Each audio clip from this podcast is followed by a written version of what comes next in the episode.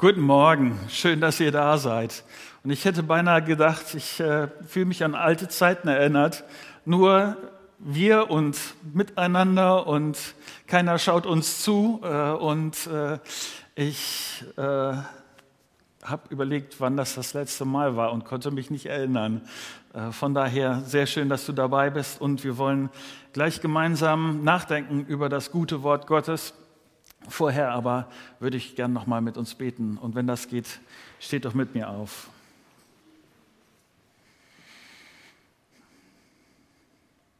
Du bist so ein wunderbarer Gott, so ein großer Gott. Du bist der, der die komplizierten Dinge dieser Welt, der mein verrücktes Herz, mein, meine Abgründe durchschaut, dem das alles keine Überraschung ist. Und Vater, wir kommen heute Morgen äh, zu dir mit all dem, was uns beschäftigt, was, wie wir es erlebt haben in der letzten Woche, was uns gerade äh, Sorgen macht, äh, die Dinge, über die wir uns freuen. Und wir brauchen dich. Wir brauchen diesen Blick auf dich und wir brauchen Ausrichtung auf dein Wort. Und ich bitte dich darum, dass du mir hilfst, dass ich dein Wort gut erklären kann und dass, dass es unser Leben verändert. Amen. In den letzten Wochen äh, hat mich eine koreanische Sekte immer mal wieder versucht zu kontaktieren.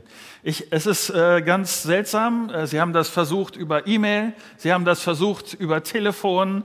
Äh, irgendwie ähm, ich weiß nicht, warum ich auf ihre Liste gerutscht bin, oder ich weiß es doch, weil als ich anfinge, fing mich mit, diesen, äh, mit dieser Sekte zu beschäftigen, dann habe ich verstanden, dass sie besonders versuchen, erstmal die Christen zu kontaktieren, dass sie erstmal in die Gemeinde gehen und dass sie erstmal versuchen, so äh, und da ein Pastor auch irgendwie Christ ist und äh, äh von daher äh, ist das dann irgendwie auf meinen Tisch gekommen.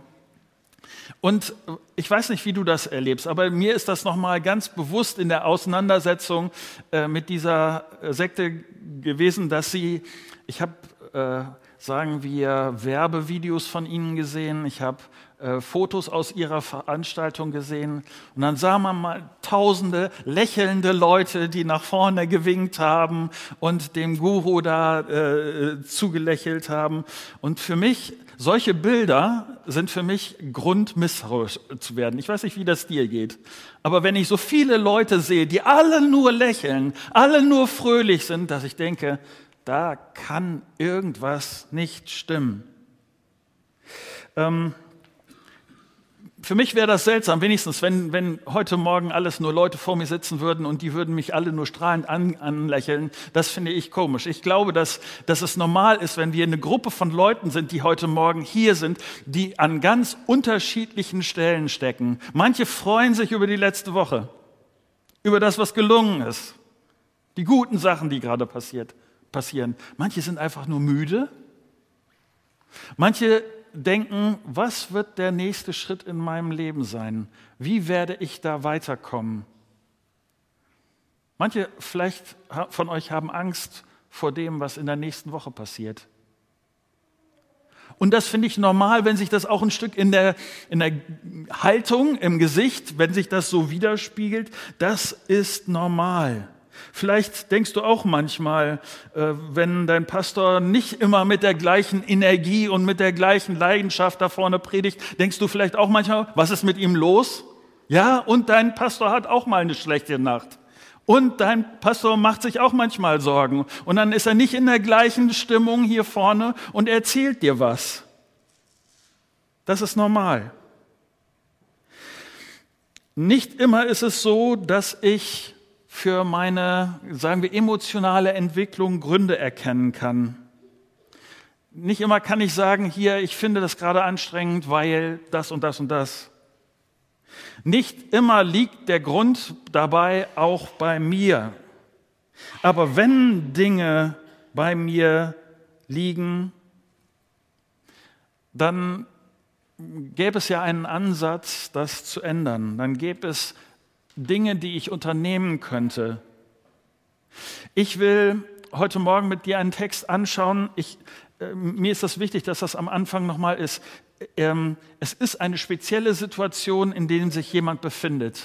Es gibt dort Anhaltspunkte, die er für sich ganz deutlich hat. Und vielleicht, was ich nicht heute Morgen sagen will, dass das immer für jeden und alle so ist, überhaupt nicht. Aber vielleicht findest du Dinge wieder, wo du beim nächsten Mal, wenn du wieder in einer Situation bist, wo du denkst, äh, jetzt reitet mich die Angst oder jetzt bin ich in so einem Loch und ich habe mich da in eine Ecke gewirtschaftet, wie komme ich da wieder raus? Dass du vielleicht Dinge erinnerst von heute Morgen, weil es könnte sein, dass sie dich ganz genauso betreffen. Ich will dich herausfordern, dich zu fragen, wo stehe ich? Trifft einer dieser Gründe auch auf mich zu? Und vor allen Dingen, welch einen Unterschied macht Gott in meinem Leben? Ähm, ich will das an diesem ganz praktischen Beispiel erklären, nämlich an einem Beispiel vom, von einem Mann, der Elia heißt. Äh, Elia hat einen besonderen, würde ich sagen, Beruf oder eine besondere Aufgabe, um die er sich kümmert. Nämlich Gott hat sich Elia ausgesucht, um mit seinem Volk Israel zu reden. Er ist derjenige, der dem Volk Israel immer wieder erklärt, was Glauben bedeutet. Und die Situation, in der wir äh, diesen Bericht haben, den wir gleich zusammen äh, lesen wollen, ist äh, eine spezielle. Kurz vorher hat es ein spektakuläres Ereignis gegeben. Elia als Mann Gottes ist angetreten gegen 450 Priester einer anderen Religion. Sie trafen sich auf einem Berg, der Berg heißt Karmel, und es ging um die Frage, die haben ein Battle gehabt, wer ist wirklich der echte, richtige, reale Gott? Wer ist der Gott Israels? Auf der einen Seite diese 450 Priester Gottes, dieses Gottes, der Baal heißt.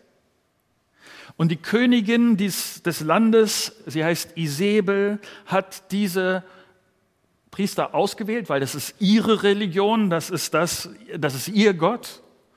Und auf der anderen Seite ein alter, behaarter Mann, Elia, der dann einzig und alleine gegen, den, gegen diese Horde von Leuten antritt. Die, die zu lösende Aufgabe ist die, dass der Gott, der echt ist, der Gott, der wirklich da ist, der wird Feuer vom Himmel schicken und einen Opferaltar anzünden, den sie dort äh, gemeinsam aufgebaut haben.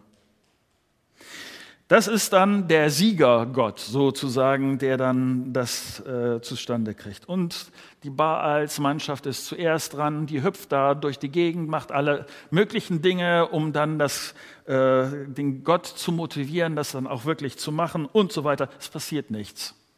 Lange, viele Stunden lang passiert gar nichts. Und dann ist Elia an der Reihe. Und um diese Situation ganz klar zu machen, dass Elia nicht schummelt, dass er nicht irgendwie einen Trick rausholt oder was auch immer, macht er es noch extra so, er holt viel Wasser, überkippt seinen Altar mit Wasser, sodass für jeden Äußeren sichtbar klar wird, dieses Ding kann auf keinen Fall brennen. Der kann nicht jetzt sein Feuerzeug holen und äh, irgendwie was da anguckeln. Das geht einfach nicht. Und dann tritt er nach vorne und betet zu Gott. Und unmittelbar darauf kommt Feuer vom Himmel. Gott macht in diesem Moment völlig klar, wer hier wirklich Gott ist. Die Situation ist für also, das steht da nicht extra, aber ich kann mir vorstellen, dass das für Elia ein gewisser äh, Triumph ist in diesem Moment. Dass, dass er wirklich, also, das, das ist ein Moment, in dem er sich gut gefühlt hat, wo äh, alles in Ordnung war. Nächsten Moment ist es aber so, dass etwas passiert, wo ich glaube, Elia nicht mitgerechnet hat. Und dabei zeigt sich Elia von einer anderen Seite.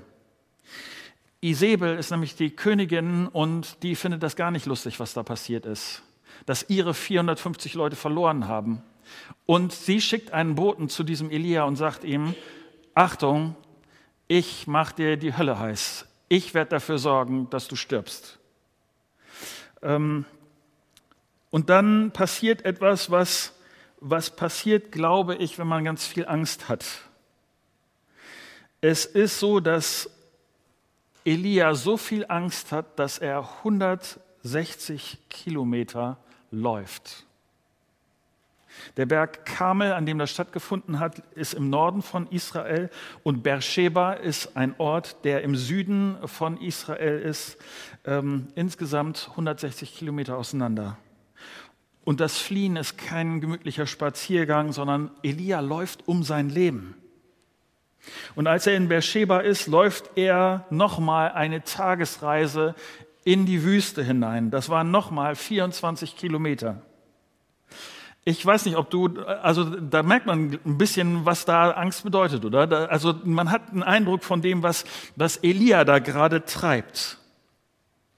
Elia findet sich völlig erschöpft in der Wüste äh, unter einem Wacholderbusch wieder. Hier setzt er sich hin und er sagt, Gott, es reicht. Ich habe keine Lust mehr. Ich kann nicht mehr. Ich bin fertig. Schluss jetzt. Ihr müsst euch gucken, was das für ein Abschluss ist. Eben noch die super Erfahrung. Alles, alles wirklich toll. Und im nächsten Moment ist wirklich alles am Ende. Elia ist fertig mit sich und dem Rest der Welt. Er hat keine Reserven mehr. Er setzt sich hin und sagt, ich will sterben. Ich habe keine Lust mehr. Und ich habe mich gefragt, wie ist das gekommen? Und ich habe mich gefragt, das, das ist so dieser Vergleich, der dann in meinem Kopf ist, ist wie, wie, ähm, wie Elia hier sich so ein eigenes Loch geschaufelt hat, in dem er äh, da sich jetzt gerade befindet. Und warum ein eigenes Loch? Ich glaube, dass es Dinge gibt, die Elia in diesem Prozess schlicht selber verursacht hat, wo er sich selber dieses Loch gebuddelt hat welche Schritte sind hier zu erkennen, wo er, wo er sich selber geschauft hat? Der erste, ähm, bei der Gliederungspunkt, um das alles richtig zu haben, ist, ich schaufel mir ein Loch. Ähm, und, aber was er hier tut, ist, ich konzentriere mich auf meine Gefühle. Warum wird Elias Stimmung so schlecht? Mein Eindruck ist, dass Elia hier an dieser Stelle ein paar Denkfehler gemacht hat. Der erste war, er fühlt sich nicht nur schlecht, sondern er lässt das auch laufen. Er ändert nichts daran. Hier in 1. Könige 19, da steht die ganze Geschichte. Lies das gerne nochmal äh, am Stück durch. Da steht das, das, ich zitiere jetzt aus diesem Text, da packte Elia die Angst und er rannte um sein Leben. Angst macht kopflos. Angst lässt mich keinen klaren Gedanken mehr fassen. Und Angst treibt hier Elia in die Flucht. Er ist platt danach. Ich weiß nicht, ob dir das schon mal passiert ist. Ich kenne das, dass, dass was schiefgelaufen ist, irgendwas nicht gut gelaufen ist, nicht, irgendwas hat nicht geklappt. Und dann gibt es einen Moment, da, da schrecke ich erstmal, da kriege ich auch, auch Angst. Aber dann ist die Frage, was mache ich dann damit? Wie geht's jetzt weiter? Und das große Problem an dieser Stelle ist, ich mache meine Angst noch größer oder meine Angst kommt nicht zu einem Ende, wenn ich dieser Angst nichts entgegensetze, sondern wenn ich mit meiner Angst dann davonlaufe, weiter und weiter. Etwas, was ich für mich äh, mit meinen Gefühlen sehr deutlich sagen kann, ist, dass meine Gefühle unzuverlässig sind. Ich weiß nicht, ob du das kennst, aber meine Gefühle geben nicht immer ein realistisches Bild von der Wirklichkeit. Wenn ich Angst habe, ist diese Angst nicht immer berechtigt. Wenn ich mein Loch graben will, dann konzentriere ich mich völlig auf meine Gefühle. Ich lasse Gott aus dem Spiel. Ich erinnere mich nicht an sein Wort. Ich erinnere mich nicht daran, was Gott schon Wunderbares vorher getan hat, sondern ich konzentriere mich und ich bleibe und ich halte fest, schlicht an meiner Angst. Für mich ist das ein Schritt in mein Loch.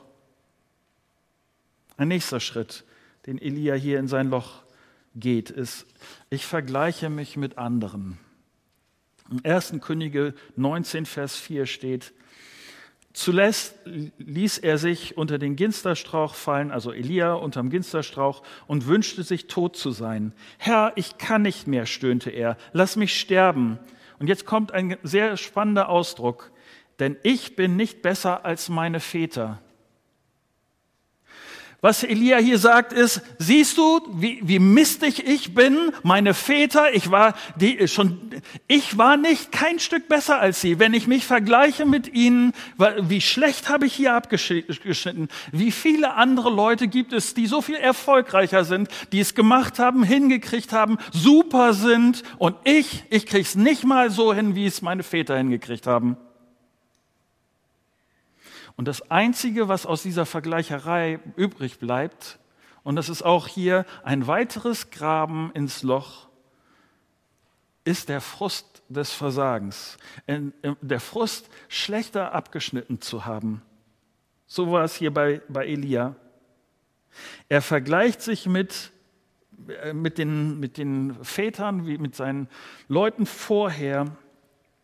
Und bei ich kenne keine Vergleicherei, die zu irgendwas Gutes führt, Gutem führt.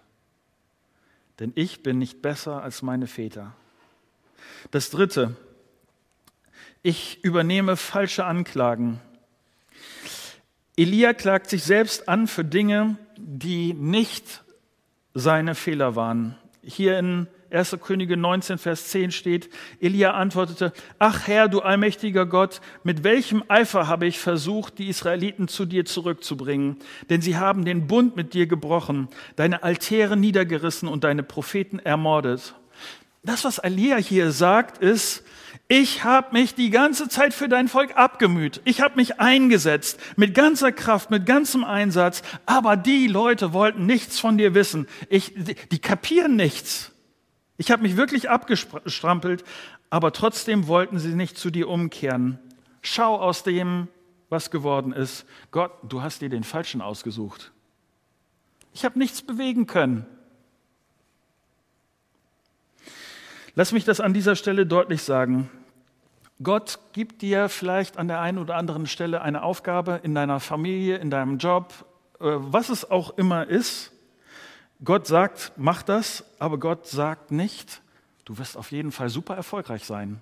Und alle werden dir zu applaudieren. Alle werden sagen, wie, was für ein toller Held du bist. Und es wird am, am Schluss der Geschichte, äh, wirst du erfolgreich dastehen und so. Das sagt Gott nicht. Gott verspricht dir nicht, wenn, wenn du deine Aufgabe, wenn Elia hier seine Aufgabe macht, dass dann alle Leute umkehren werden. Das hat er nicht gesagt. Wenn du Leuten von, von der guten Nachricht von Jesus Christus erzählst, erzählst, dass es nur einen einzigen Gott gibt, dass Jesus Christus auf diese Erde gekommen ist, damit wir an ihn glauben, damit wir Vergebung bekommen, damit wir ein Teil der Familie Gottes werden können, dann wirst du auf Leute treffen, die sagen, ich habe aber keine Lust, das zu hören. Ich will das nicht. Bedeutet das, dass dein Auftrag dann zu Ende ist, dass du der Falsche bist oder was es auch immer ist? Wer anderen Menschen helfen will, der lernt früher oder später, dass die Leute sich nicht immer helfen lassen wollen.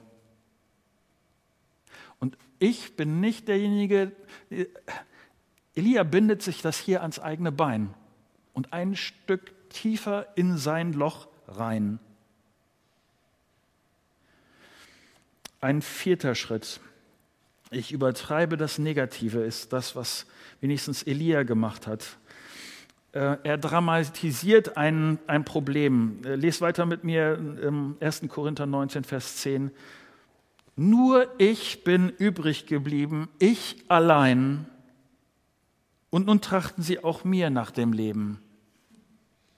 Elia ist so niedergeschlagen, dass er hier in seinem Selbstmitleid badet. Nun, ich bin jetzt am Ende, ich, alle sind gegen mich, ich bin ein ganz armer Kerl.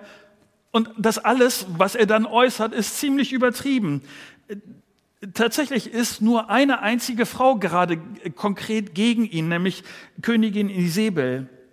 Und Elia lässt sich hier von seinen, von seinen Gefühlen leiten. Nüchtern, wenn er da ein bisschen mit Kopf dran gegangen wäre, dann hätte er vielleicht äh, erkennen können, dass es Isabel gar nicht so leicht hat, ihn aus dem Weg zu räumen. Ich weiß nicht, ob dir diese Kleinigkeit aufgefallen ist, aber Isabel hat erstmal jemanden hingeschickt, einen Boten hingeschickt und hat Elia gedroht. Sie hätte auch jemanden gleich vorbeischicken können, um ihn umzubringen. Das hat sie aber sehr bewusst nicht so getan, denn Elia war nicht irgendjemand im Volk. Elia war einer, der trotz allem, trotz dass die Leute nicht auf ihn hören wollen, trotzdem, äh, die Leute wussten, er ist ein Prophet Gottes. Und den bringt man nicht einfach um. Oder man riskiert damit eine, einen Aufstand oder was auch immer was Elia hier nicht gemacht hat, ist, er hat nicht nachgedacht darüber, was da gerade passiert, sondern das, was er macht, ist, er, er übertreibt emotional völlig. Er, er überzieht völlig. Er badet in seinem Selbstmitleid. Die große Gefahr ist, dass wenn ich deprimiert bin, dass ich genau das Gleiche mache. Ich übertreibe das Negative. Alles sieht schwarz aus. Jeder ist gegen mich. Nichts macht einen Sinn. Und ich schipp wieder ein Stück tiefer in mein Loch hinein. Okay. Vier Schritte, die ähm, Elia in sein Loch hineingemacht hat. Und ich bin so dankbar, dass Gott an dieser Stelle nicht einfach sagt, ja, Elia, du hast gelust, du bist jetzt raus, also äh, das war's jetzt. Und, ähm, sondern Gott ist einer, der so freundlich und so gnädig ist. Und was passiert hier? Ein erster Schritt. Gott sieht Elia als Ganzes. Was, nochmal kurz hier zurück. Elia unterm Ginsterstrauch legt sich dahin und schläft ein. Und dann äh, wird Folgendes berichtet, hier 1. Korinther, äh, 1. Königin 19. Vers 5. Plötzlich wurde er von einer Berührung geweckt. Ein Engel stand bei ihm und forderte ihn auf, Elia, steh auf und iss. Als Elia sich umblickte, entgegnete er neben seinem, äh, entdeckte er neben seinem Kopf ein Fladenbrot, das auf heißen Steinen gebacken war, und ein Krug Wasser. Er aß und trank und legte sich wieder schlafen. Doch der Engel des Herrn kam wieder und weckte ihn zum zweiten Mal auf. Steh auf, Elia, und iss, befahl er ihm noch einmal. Sonst schaffst du den langen Weg nicht, der vor dir liegt. Da stand Elia auf, aß und trank. Die Speise gab ihm so viel Kraft, dass er 40 Tage und Nächte hindurch wandern konnte, bis er zum Berg Gottes, dem Horeb, kam. Gottes Hilfe für Elia ist, Ruhe und Essen. Vielleicht hast du das auch schon mal selber erlebt. Äh, mit einem müden Kopf und einem leeren Magen, da fällt mein Stimmungsbarometer äh, sehr deutlich. Seelische und körperliche Erschöpfung machen anfällig und wie verständnisvoll Gott hier an dieser Stelle mit Elia umgeht. Gott sieht hier Elia als Ganzes. Gott sagt nicht zu Elia, ach übrigens Elia, schade für die Situation, ich komme dir mal mit 50 Bibelversen und lerne die erstmal auswendig und dann kriegst du vielleicht die Kurve und dann bist du geistlich so stabil, dass du irgendwie klarkommst, die nächsten Aufgaben in Erfüllung zu bringen. Kommt Gott nicht sondern Gott sieht das, was Elia braucht. Und in diesem, an dieser Stelle ist es ein ganz einfacher geistlicher Prozess, obwohl er so praktisch und konkret aussieht, nämlich, äh, äh, alles gut, äh, obwohl es so ganz praktisch ist, nämlich Ruhe, Schlafen und Essen. Diese, diese beiden Sachen, Schlafen und Essen. Das, was ich bei Gott so wunderbar finde, ist, dass er uns als Ganzes sieht und dass er Gott sich wirklich auch um die körperlichen Bedürfnisse kümmert. Gott deckt hier Elia den Tisch. Wenn du immer wieder kennst, dass deine Stimmung stark schwankt, darf ich das so sagen, es gehört zu einem geistlichen Prozess, ein ausgewogenes Leben zu gestalten, genug zu schlafen, ausgewogen zu essen, sich äh, da gut um den eigenen Körper zu kümmern. Meine körperliche Situation hat Einfluss auf meine Stimmung, auf die Art und Weise, wie ich unterwegs bin. Und Gott weiß das und Gott kümmert sich. Das Zweite ist, äh, Gott hört meinen Frust. Ähm, es gibt hier einen ganz würde ich schon sagen, eine spektakuläre Situation. äh, die ähm, Elia hier erlebt. Am Morgen fragt Gott Elia, Elia, du liest hier so rum, was, was machst du? Und es ist eine gute Frage, was machst du da eigentlich? Gott gibt ihm Gelegenheit nachzudenken und Elia antwortet ihn in Vers 10, nur ich bin übrig geblieben, ich allein und nun trachten sie auch mir nach dem Leben. Was ich, was ich bei Gott so erstaunlich finde, ist, dass er mein Gemecker oder mein, meine Depri-Stimmung oder das, was gerade an emotionaler Lage ist, dass Gott das aushält. Ich kann ihm das äußern. Ich kann ihm sagen, Gott, ich habe den Eindruck, gerade mir geht so schlecht, ich, ich, ich bin der Einzige, der übrig geblieben ist und das ganze Leben läuft hier schräg und Gott, verstehst du, dass du, Gott, Gott hält das aus, Gott überrascht das auch nicht, wenn du so zu ihm kommst. Und ich hoffe, es ist in solchen Momenten, wo du in so einem Loch steckst, dass Gott deine Adresse ist, wo du hingehst und dir sagst, hier, hier ist mein Frust, hier ist meine Angst. Hier ist meine Enttäuschung. Ich brauche diese Momente, wo ich vor Gott Rotz und Wasser heulen kann, um einfach ihm zu sagen, wie es mir gerade geht. Das Dritte, wieder aus dem Loch raus, ist, dass Gott mir nahe ist. Und das ist etwas, Erstaunliches. Weiter in, in Vers 11, da antwortete ihm der Herr, komm aus deiner Höhle heraus und tritt vor mich hin. Hier passiert etwas, was, ähm, wo Gott sich zeigt. Was ähm, Elia zuerst erlebt, lest das mit mir, Vers 11. Auf einmal zog ein heftiger Sturm auf, riss ganze Felsbröcken aus dem Berg heraus und zerschmetterte sie. Doch der Herr war nicht in dem Sturm. Als nächstes bebte die Erde, aber auch im Erdbeben war der Herr nicht. Dann kam ein Feuer, doch der Herr war nicht darin. Danach hörte Elia ein leises Säuseln. Und jetzt weiß Elia, jetzt ist Gott da. Gott ist mir nahe. Ich weiß nicht bei dem, wie deine Prozesse sind, wenn es dir nicht so gut geht, aber eines für mich der wichtigsten Dinge ist, dass Jesus, als er gegangen ist, seinen Jüngern, den Leuten, die ihm vertraut, äh, vertrauen, gesagt hat, ich bin dir nahe, ich bleibe bei dir, ich hau nicht ab. Meine Nähe bei dir ist nicht, verändert sich nicht durch deine Stimmungsschwankungen. Wenn, es, wenn du dich freust, bin ich näher bei dir, als wenn, wenn, es, wenn es dir dreckig geht. So ist Gott nicht. Gott ist mit dir, egal in welcher Situation du dich befindest. Für mich ein entscheidender Schritt, diese Perspektive zu haben. Er ist mit mir. Er weiß das alles schon längst. Er lässt mich nicht los. Er ist mir nahe. Das ist etwas, was, was ich brauche, um ein Stück aus meinem Loch rauszukommen. Und ein viertes und letztes. Er geht mit mir einen nächsten Schritt. Vielleicht kennst du das manchmal, dass, dass du denkst, Gott, ich krieg gerade nicht hin. Und ähm, Gott, ich bin, echt, ich bin echt unfähig. Hätte Elia auch denken können.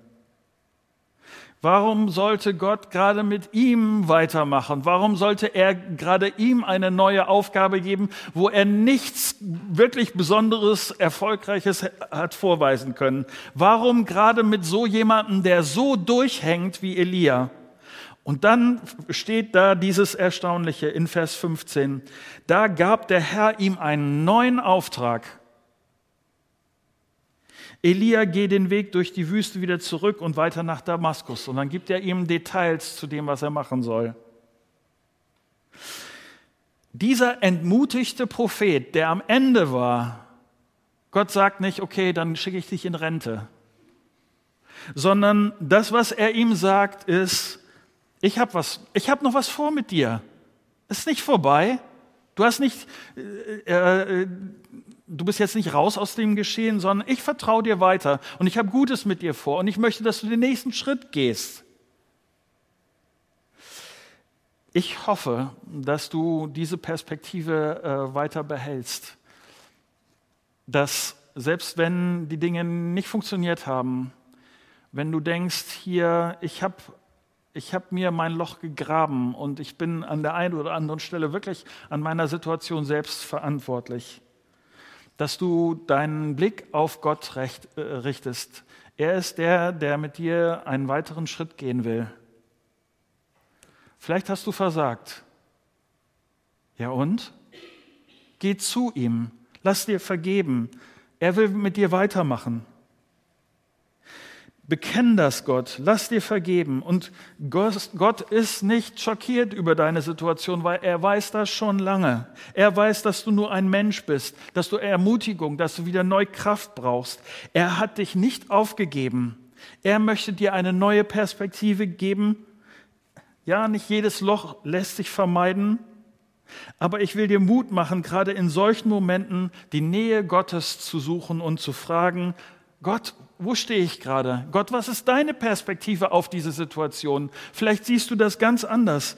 Gott, meine Gefühle gehen gerade mit mir durch, Achterbahn fahren. Und ähm, was kann ich tun konkret, um mit diesen Gefühlen klarzukommen? Was sind die nächsten Schritte, die ich gehen kann? Und Gott, Danke, dass du bei mir bleibst. Danke, dass du mich nicht aufgibst.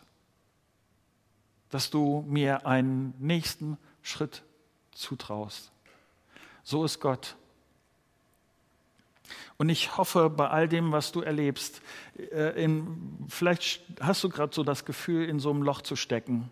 Ich hoffe, dass du auf Gott schaust und seine Schritte wieder rausgehst, dir von ihm helfen lässt so wie Gott das auch bei Elia getan hat. Soweit.